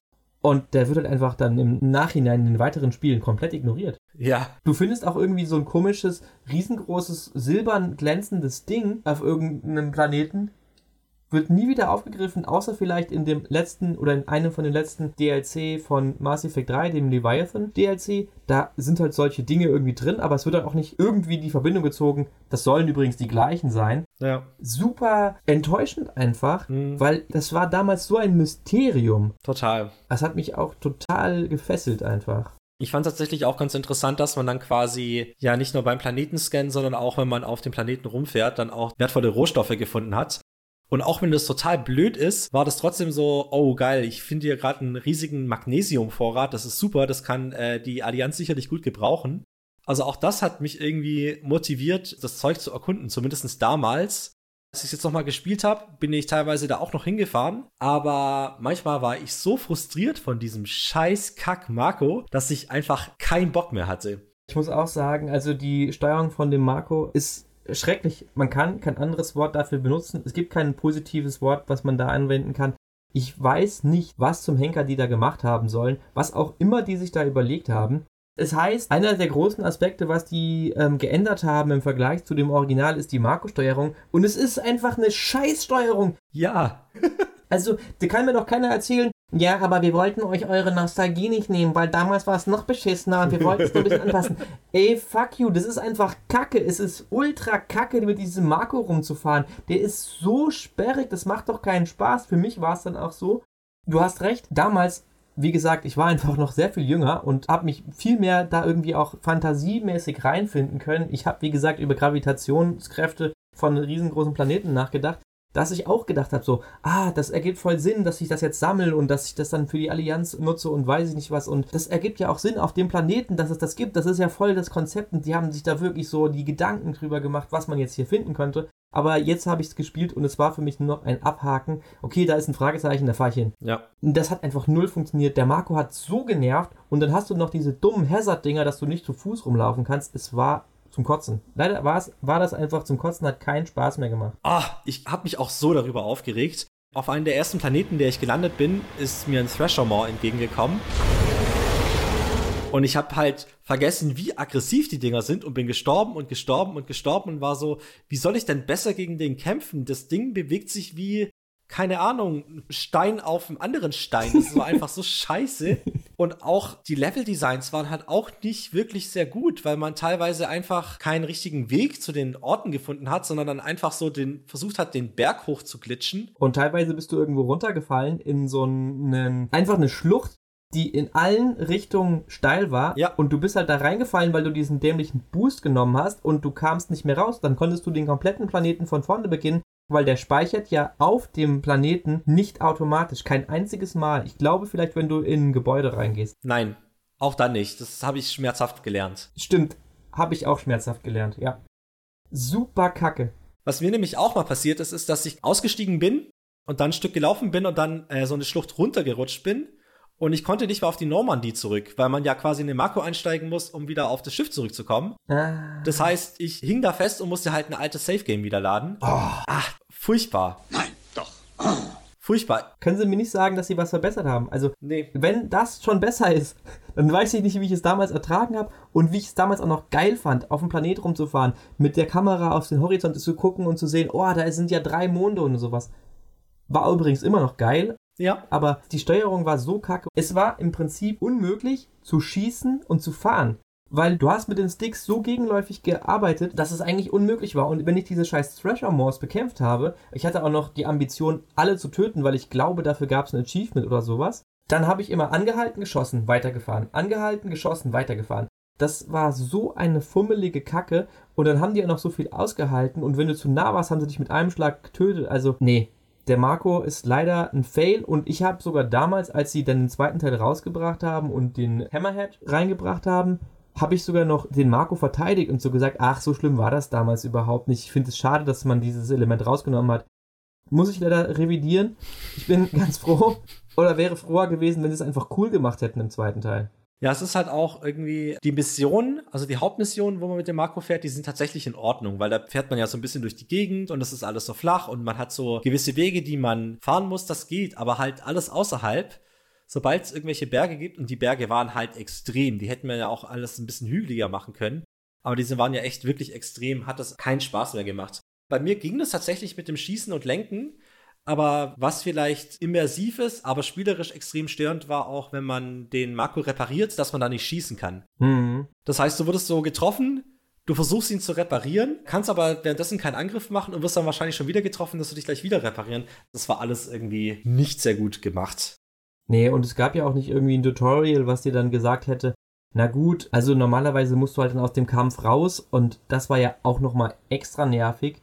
Die Gegner haben sich regeneriert, wenn du aus dem Kampf raus bist. Das heißt, wenn du dich zu weit von einem Thrasher Moor entfernt hast, dann war der wieder resettet und du konntest von vorne anfangen. Ach, frustrierend. Also Marco leider ein Fail, Absolut. auch wenn ich gerne weiter mit meiner Nostalgiebrille da gesessen hätte und gesagt hätte, nee, so schlimm war das gar nicht, was redet ihr eigentlich?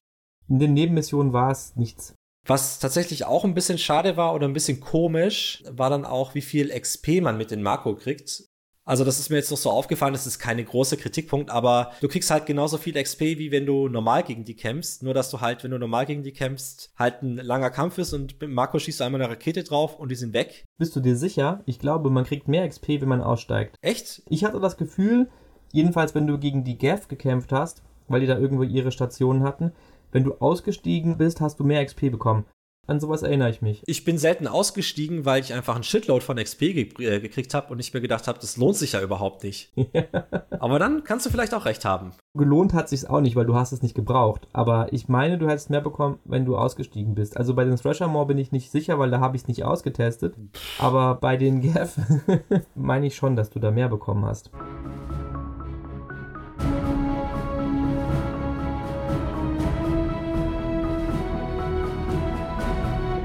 So, jetzt möchte ich aber gerne auch nochmal einen positiven Aspekt vom Gameplay ansprechen. Den hatte ich ja schon, nämlich das Dialograd.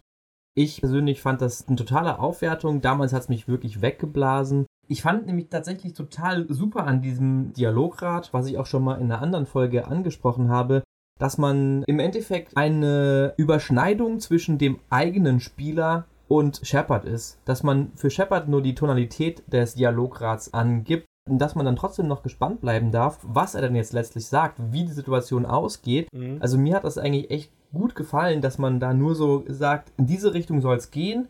Auch wenn man damit in erster Linie wahrscheinlich in der Richtung entschieden hat, ich mache immer die positive oder immer die negative Antwort und das ist auch ein Kritikpunkt, man musste einfach so minmaxen, damit man am Ende alle Optionen hatte weil nur wenn du ein bestimmtes Level von Paragon oder Renegade erreicht hast, konntest du bestimmte Antworten geben, was einen dazu motiviert hat, in eine Richtung zu entscheiden und nicht mehr so sehr, was dann da jetzt inhaltlich steht. Das habe ich dann für mich persönlich in, ich habe es sehr oft durchgespielt, zumindest einzelne Teile davon, entschieden, ich ignoriere, was jetzt die Tonalität des Ganzen ist, sondern entscheide wirklich nach Inhalt, was ich darauf antworten möchte. Und es ist mir dann egal, ob der Charakter von dem Gameplay her versaut wird und nur ein Rollenspielcharakter ist. Aber ja, ich fand das eigentlich eine coole Sache, dass man für Shepard nur so ein bisschen die Richtung vorgeht, in die er denn bitte gehen soll. Und ich finde es auch kein Widerspruch im Gegensatz zu dem, was manche Leute sagen, dass das Dialograd ja dann Inkonsistenz im Charakter bedeutet, weil du sagst einmal was Nettes und dann wieder was Böses zur gleichen Person im gleichen Gespräch. Weil ich persönlich finde, du kannst ja auch auf einen neuen Satz, der dir gegeben wird, anders reagieren als auf den davor. Und wenn du vorher der Person gegenüber positiv gestimmt warst, kannst du dir danach auch immer noch sagen, nee, jetzt reicht's mir und jetzt kriegst du aufs Maul. I've had enough of your disingenuous assertions.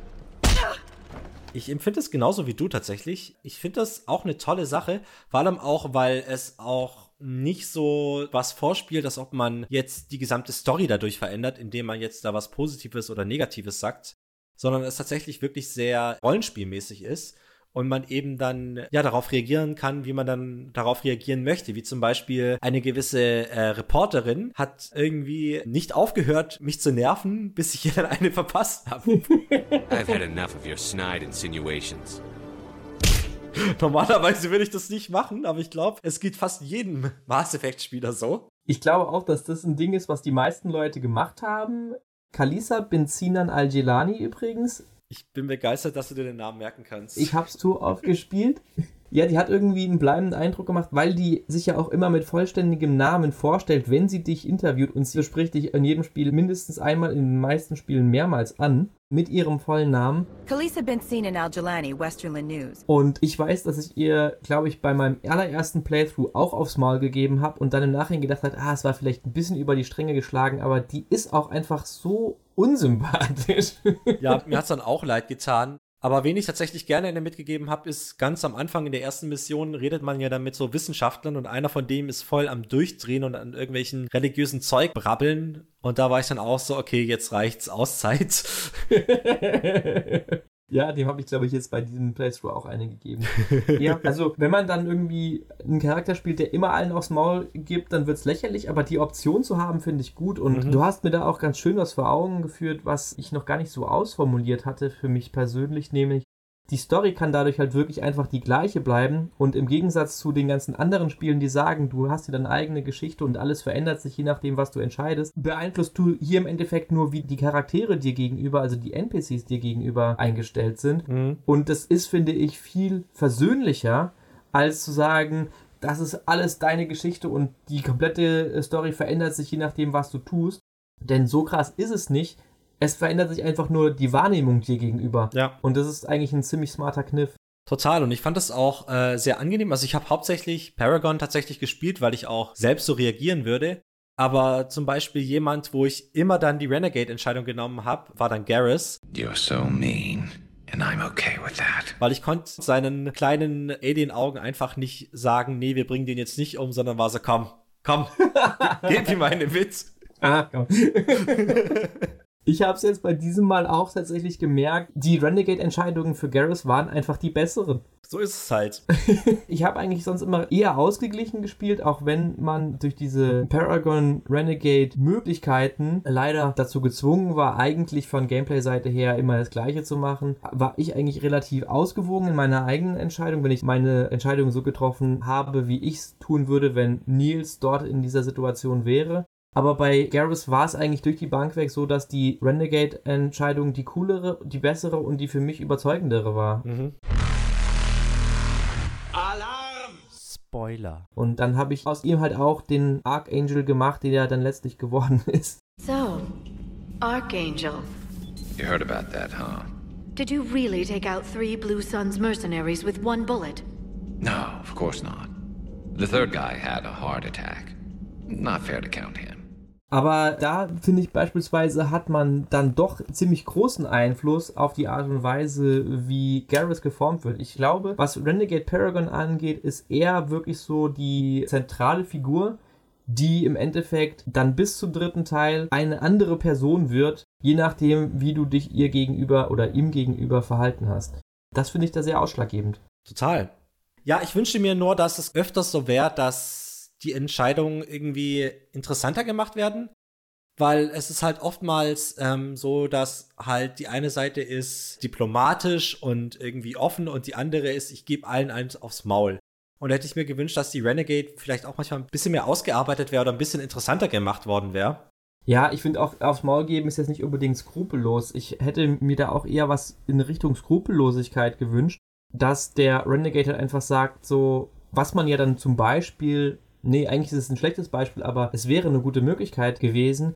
Bei Mass Effect 3 gibt es dann diesen Arrival DLC. Spoiler. Und am Ende musst du die Entscheidung treffen, dass alle Batarians dort sterben. Das wäre für mich eine klassische Renegade-Entscheidung. Mhm. So, ich muss hier die skrupellose Entscheidung treffen, um irgendetwas bestimmtes anderes zu verhindern. Und da dem gegenüber die Paragon-Entscheidung zu stellen, ich rette alle, aber dafür muss ich mit einer anderen negativen Konsequenz rechnen. Das wäre cool, das wäre eine coole Unterscheidung. Ja. Und ja, du hast recht, der Renegade ist halt nicht wirklich skrupellos, der ist einfach nur ein Arschloch. Genau, das ist so ein bisschen das Problem. Also da ist viel Potenzial noch nach oben irgendwie, weil ich dann halt auch meistens, wenn ich gespielt habe und das Dialograd kam, war ich meistens schon nach rechts oben einfach getilgt. Und da fand ich das auch ein bisschen schade, dass es einen so primet, quasi immer nach rechts oben zu gehen, wenn du äh, Richtung Paragon gehen möchtest, weil man sich dann die anderen Optionen manchmal nicht so anschaut. Und was dann auch ein bisschen weird war, war, dass dann auch die quasi Renegade-Entscheidungen, auch wenn es keine Renegade-Entscheidungen waren, meistens irgendwie so negativ waren. Wie zum Beispiel, wenn du jetzt Sex mit deinem Liebhaber hast, dass du dann nach oben gehst und sagst, ja, ich hätte gerne, oder nach unten gehst und sagst, nein, ew. was halt dann irgendwie auch nicht so wirklich Renegade-mäßig ist, also so Draufgänger-mäßig. Ja. Das hätten sie doch ein bisschen besser machen können. Das war dann auch eben ja dieses, oben ist positiv, mitten ist neutral und unten ist negativ war so ein bisschen blöd und hat einen so ein bisschen geprimed, finde ich. Finde ich auch, dass es einen in eine bestimmte Richtung gedrückt hat. Das meinte ich ja auch mit diesem, dass man irgendwie Paragon Renegade ausreizen möchte. Ich verstehe es auf der einen Seite, weil sie haben das ja dann auch noch weiter ausgefeilt, weil Leute sich da auch noch immer darüber beschwert haben, es ist nicht eindeutig genug gewesen, was du für eine Entscheidung triffst, was die Konsequenzen sind. Und bei den Dragon Age Spielen, da bei Dragon Age 2 dann, da hast du dann tatsächlich noch ein Icon in der Mitte, was heißt, in welche Richtung diese Entscheidung geht. Und es wird dir sogar noch eine Information gegeben, was für Konsequenzen das hat. Deswegen verstehe ich, dass sie diese Anordnung positiv, neutral, negativ gemacht haben, damit man es besser einschätzen kann, was das jetzt für eine Tonalität werden soll.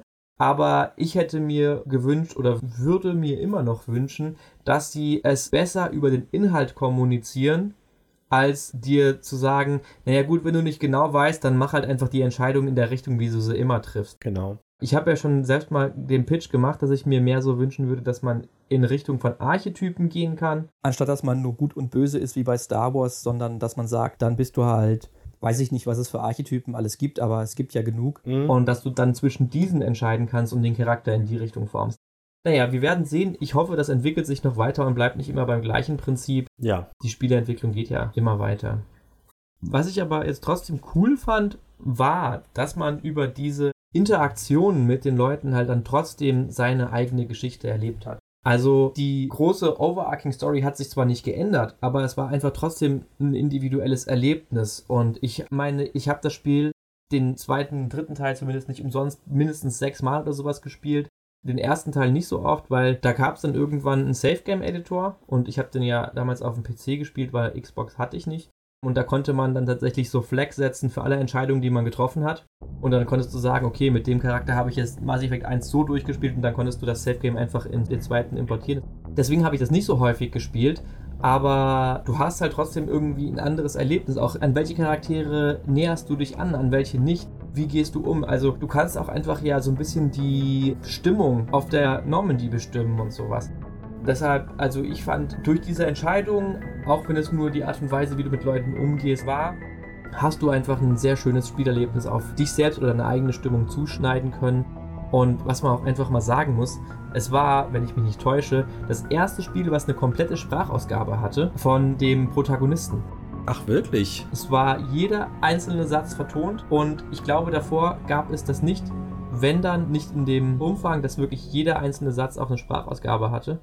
Also muss man auch mal nochmal den Hut vorziehen, was das für einen Standard gesetzt hat.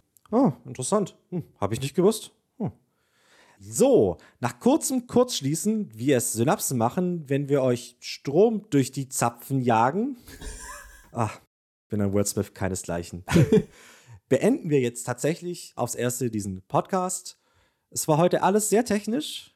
Man hat schon leicht herausgehört, unsere Liebe und unseren Hass zu diesem Spiel. Aber die richtig großen Aspekte, die kommen, würde ich sagen, erst im nächsten Teil. Und zwar gehen wir dann tiefer auf die Welt ein, auf das Worldbuilding, auf die Geschichte, auf die Charaktere und alles. Ja, stärker in Richtung des Inhalts, aber ich möchte da auch definitiv nochmal Revue passieren lassen und vielleicht auch einen kleinen Ausblick besprechen, wie sich denn die Welt der Spieleentwicklung seitdem gebessert hat. Was hätte man anders machen können? Was hat man gut gemacht in der Entwicklung dieses Spiels? Wir werden die Serie auf jeden Fall weiterführen. Vielleicht bis in alle Ewigkeit, bis wir endlich alles dazu losgeworden sind, bis ich dazu endlich alles losgeworden sind. Aber da müsst ihr leider noch ein bisschen warten. Ich äh, verlasse mich natürlich auf eure Treue weiterhin und danke euch für die bisherige. Vielleicht wart ihr damals Konsolenspieler und habt Mass Effect 1 noch nicht gespielt und holt es jetzt gerade nach und kennt andere Leute, die vielleicht die Serie mögen, aber vielleicht niemals zu diesem Teil gekommen seid empfehlt doch einfach mal diesen Podcast. Sagt doch einfach mal, hey, hört mal rein. Und lasst weder euch noch die zu sehr von unserer Einschätzung gegenüber dem Gameplay von Teil 1 beeinflussen. Stattdessen könnt ihr uns natürlich auch immer Bewertungen geben. Auf all den Plattformen, auf denen ihr uns hört, sind Bewertungen immer gern gesehen. Spotify, Apple Podcast, was auch immer. Ihr könnt gerne was dazu schreiben, aber wenn euch die Muße fehlt, Bewertung ist auch gut. Und wenn ihr besonders viel schreiben wollt, dann könnt ihr tatsächlich auch einfach auf unseren Discord kommen über den Link dsc.gg/iadb könnt ihr da direkt eingeladen werden und euch über jedes Thema, das bis jetzt veröffentlicht wurde, auslassen. Wir freuen uns da über Feedback zu Inhalten, zu der Art und Weise, wie wir den Podcast machen. Und bitte sagt uns, was ihr von den Marco-Missionen haltet. Also ihr könnt euch da auch gerne drüber auslassen. Würde mich sehr interessieren. Ich bin mal gespannt, ob es jemanden gibt, der da seine Freude mit hatte. Und wenn ja, dann bitte melden, weil, also jetzt ganz ohne Scherz, es würde mich interessieren, also was so positiv daran ist, weil konzeptuell verstehe ich's, aber von der Umsetzung her klappt es einfach nicht. Aber vielleicht kann man uns ja überzeugen. Sehr gerne. Falls euch Discord zu futuristisch ist, wir sind auch ein bisschen oldschool, wir sind auch auf verschiedenen Social Media Kanälen unter iadb-cast zu finden. Das soll es zu dieser Episode gewesen sein. Wir möchten euch aber natürlich gerne den Mund wässrig machen mit einer Ankündigung, was so beim nächsten Mal zu erwarten ist. Eine Form der Kritik, auf die ich mich besonders freue. Denn während wir in der Kritik von Videospielen ja nur Laien mit Leidenschaft sind, sind wir eigentlich rein ausbildungstechnisch durch das Besuchen mehrerer Unikurse für dieses Thema viel besser qualifiziert. Und zwar werden wir diesmal über einen Film reden. Also tatsächlich mal weg von Videospielen und Serien und hin zu einem absoluten Klassiker, vor allem wahrscheinlich in unserer Generation und jünger. Und zwar Indiana Jones, Jäger des verlorenen Schatzes. Ja, da wollen wir uns ein bisschen mit den handwerklichen, inhaltlichen und vor allen Dingen auch charakterlichen Aspekten der Figuren, die darin vorkommen, auseinandersetzen und vielleicht die Frage beantworten, kann man sich das heutzutage eigentlich noch geben? Ich bin schon sehr gespannt. Ich mag Indiana Jones an sich als Charakter, aber es ist schon echt eine Weile her, dass ich den ersten Film gesehen habe, deswegen ich freue mich drauf. Also freut euch schon mal auf die nächste Episode, bleibt uns gewogen und Hassnachrichten, dass ihr jetzt noch mal länger warten müsst auf den nächsten Mass Effect Podcast, bitte an unseren Twitter-Account. Damit von mir bis zum nächsten Mal. Bis zum nächsten Mal. Haltet die Ohren steif. Und die Augen offen.